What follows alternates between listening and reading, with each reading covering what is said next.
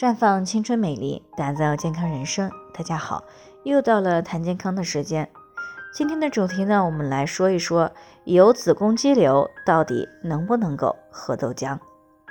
前两天呢，我们讲到了子宫肌瘤，就有听众过来咨询，说自己前些时候呢检查出来有一个将近两公分的肌壁间的肌瘤，自己呢平时又比较喜欢喝豆浆。听说有子宫肌瘤的人呢，不能够喝豆浆，不然会使肌瘤增大。他不知道是不是这样，还到底能不能喝豆浆吃豆腐了？其实呢，这个问题呢，是很多患有子宫肌瘤的朋友比较关注的一个问题。那么真实情况到底是什么呢？子宫肌瘤呢，是女性生殖系统最常见的一种良性肿瘤。那据不完全统计呢，在生育年龄的女性当中，每四名女性。就有一个人患有子宫肌瘤。由于很多患有子宫肌瘤的朋友并没有任何症状，在没有主动进行检查的情况下呢，是很容易被漏诊的。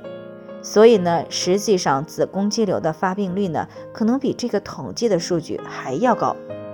关于为什么女性会得子宫肌瘤呢？目前的研究呢，还没有一个确切的结论。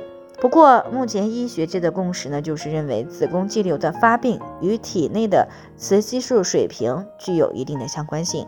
也就是说，当雌激素水平持续呈现高水平状态的时候，就可能会长子宫肌瘤，并且呢，在雌激素的持续作用刺激之下，子宫肌瘤会越长越大。很多人呢，也有听说豆制品当中呢含有雌激素。而吃豆腐、喝豆浆呢，就会使子宫肌瘤增大增多。其实呢，大豆当中的这种激素呢，并不是真正的雌激素。大豆当中呢，含有的一个有效成分就是大豆异黄酮，它的结构呢，跟雌激素是极为相似的，所以呢，又被称为植物雌激素。它的确呢，是会影响到我们体内的雌激素的受体。对于我们的激素分泌呢产生一定的影响，但是植物性的雌激素呢与真正的雌激素的作用并不完全相同。那植物雌激素呢对内分泌的调节呢是双向性的，那它的作用呢相对来说也比较弱。当我们体内的雌激素水平比较低的时候，植物雌激素呢可以与体内的雌激素受体结合，起到一个补充雌激素的作用。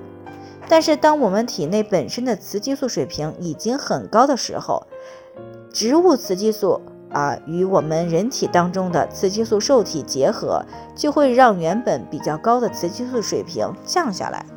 简单的来说呢，就是体内的雌激素水平低的时候，大豆异黄酮可以补充雌激素；但是当体内的激素水平高的时候呢，它又可以降低雌激素。那通过这个生物化学的检测发现呢，子宫肌瘤当中的雌激素受体浓度呢，明显的是高于周边的组织，这也就使子宫肌瘤对于雌激素的敏感性会更高。